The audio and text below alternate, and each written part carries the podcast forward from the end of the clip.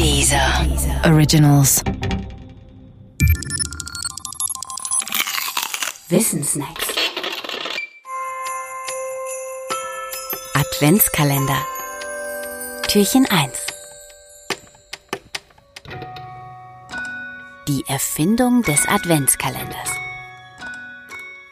Der Adventskalender ist mit großer Wahrscheinlichkeit eine deutsche Erfindung.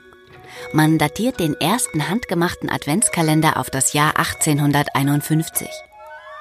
Es folgt eine erste Blütezeit mit Beginn des 20. Jahrhunderts. Von Deutschland ausgehend verbreitet er sich in Mitteleuropa und wird zum Weihnachtsbrauch. Damals ist er allerdings noch kein süßer Adventskalender, sondern ein Bilderkalender aus Papier für das Bürgertum. Doch wie das mit Erfindungen so ist, sie fallen weder vom Himmel noch bleiben sie unverändert. Meist gibt es Vorformen und nach ihrer Einführung werden sie modifiziert. Beim Adventskalender ist das auch so.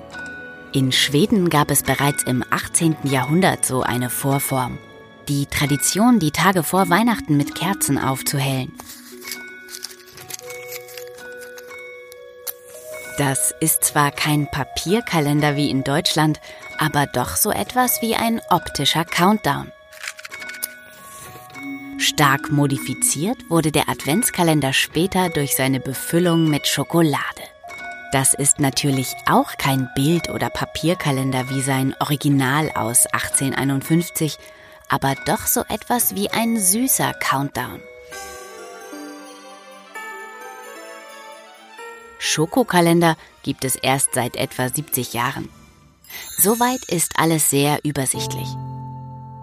Fragt man aber, warum der Adventskalender im Detail so ist, wie er heute ist, dann wird die Lage ziemlich kompliziert und die Antworten weniger. Warum etwa hat der Kalender gerade 24 Tage und nicht 12 oder 36? Vielleicht aus dem Wunsch heraus, die Adventszeit mit dem Monatsersten beginnen zu lassen? Das ist wenig überzeugend, denn die Adventszeit beginnt aus christlicher Sicht mit dem ersten Advent und der fällt nur selten mit dem 1. Dezember zusammen. Und warum überhaupt hat man vier Adventssonntage und nicht sechs oder besser noch sieben? Klar, Papst Gregor I. hat das einmal festgelegt. Aber aus welchem Grund gerade vier? Man sagt aus symbolischem Grund, doch die Symbolik spreche eigentlich für die sieben und nicht für die vier. Wie auch immer, als gestreckte Form des Wartens aufs Christkind steigert der Adventskalender die Vorfreude. Und das ist ja nicht wenig.